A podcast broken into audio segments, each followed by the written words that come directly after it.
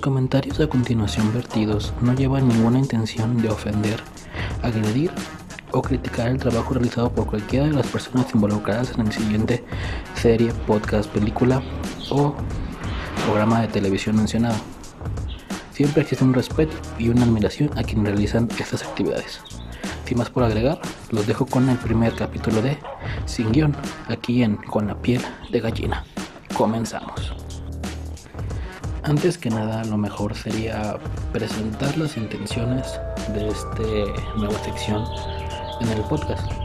La idea es hablar sin preparar algún guion, sin preparar algún texto sobre alguna película, alguna serie, un podcast o cualquier programa relacionado a contenido de entretenimiento.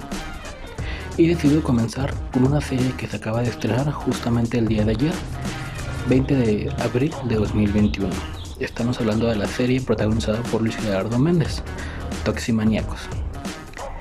Sin más por agregar, creo que, y sin más por explicar, los dejo con el primer capítulo.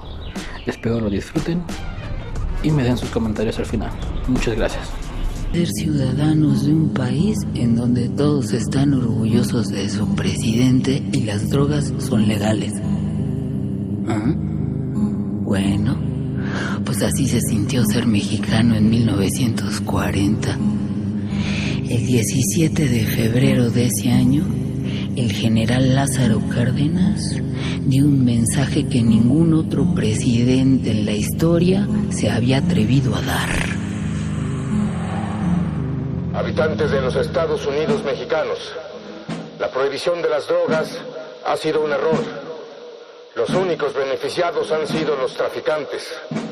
Para remediar estos problemas y a propuesta del Consejo General de Salubridad, les anuncio la expedición del Reglamento Federal de Toxicomanías.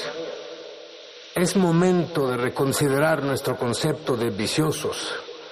Hay que dejar de verlos como delincuentes que necesitan un castigo. En realidad son enfermos que necesitan atención.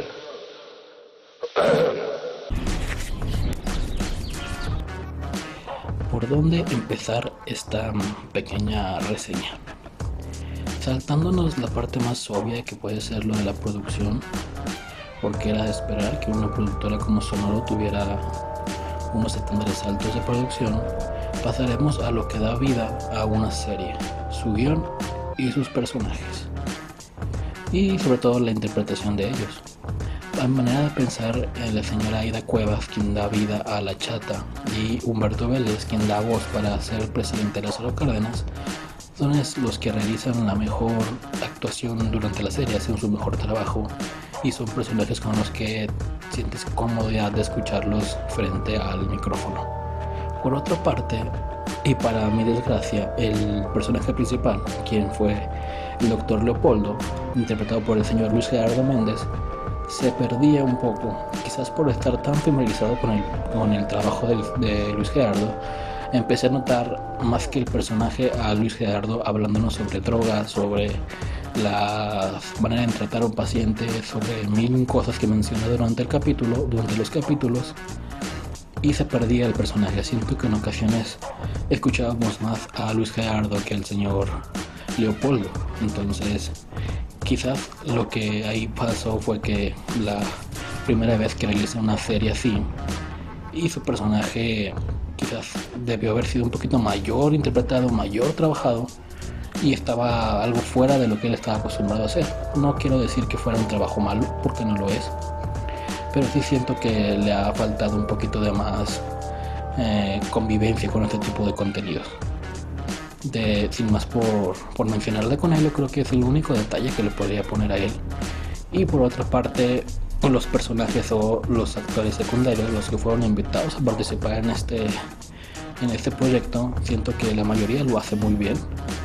Pero hubo otros tantos que cometieron el mismo eh, detalle que le pasó a Luis Gerardo Méndez, que fue lo de no interpretar a un personaje.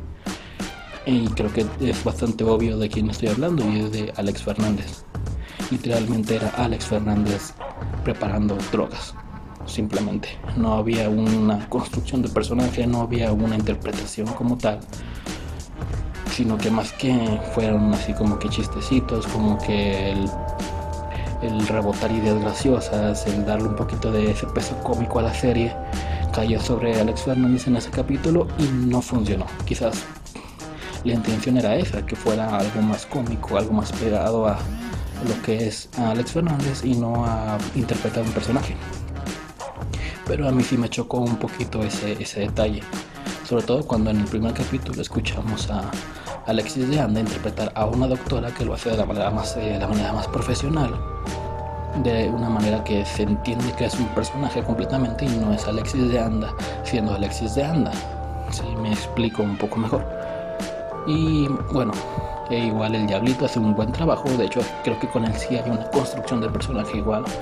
Aunque su tono de voz es muy particular y es inevitable no, no pensar en el Diablito como personaje, sí te dio una, una buena interpretación. Sí hay una cierta cierta construcción del personaje que interpreta el famosísimo rompepechos. De ahí en más yo creo que todo lo demás es un trabajo bastante decente, muy bien hecho. Un contenido audio, un contenido audiovisual, perdón, bueno, solo audio, que se entiende de, muy buena forma. El otro pequeño detalle más allá de las actuaciones es lo mismo que elogié hace momento, que fue la producción. Ah, no es algo tan reciente crear eh, contenido que solo sea disfrutable a través del audio. Ya existieron en su momento las radionovelas y demás contenido que eran sumamente entretenidas. Pero con esta serie yo tuve un pequeño problema, una, una pequeña situación que era que me costaba creer ciertas situaciones. Eh, en el momento en el que Luis Gerardo es eh, tomado como rey, y luego voy a decir Luis, Gerardo porque digo, el personaje no me convenció es tomado como Ren, no siento la desesperación, no, no, el agua que acompaña los movimientos que se hacen. No me los creo, siento que están sobrepuestos, siento que no, no ocurre en ese momento y que eso fue lo que quizás afectó la interpretación de Luis Gerardo, que no había esa sensación y por eso perdía el personaje por momentos. Igual en las escenas del avión que está platicando él y está como que volteándose atrás para ver quién está fumando siento que esos audios de, él susurrando no son más que audios rebajados de, nivel y sobrepuestos en el audio original. Entonces creo que esos, fueron los pequeños detalles que se pudieron mejorar o que pueden mejorarse para una segunda temporada o una nueva historia que contar. Y de ahí el más, bueno, tomando un poquito más la historia y quizás invitándolos a escucharlas, es una, es una serie muy bien contada el problema de la, de la historia es que ocurre en muy poco tiempo, como lo nos dan a entender y como nos platicaron en, en entrevistas anteriores a la serie.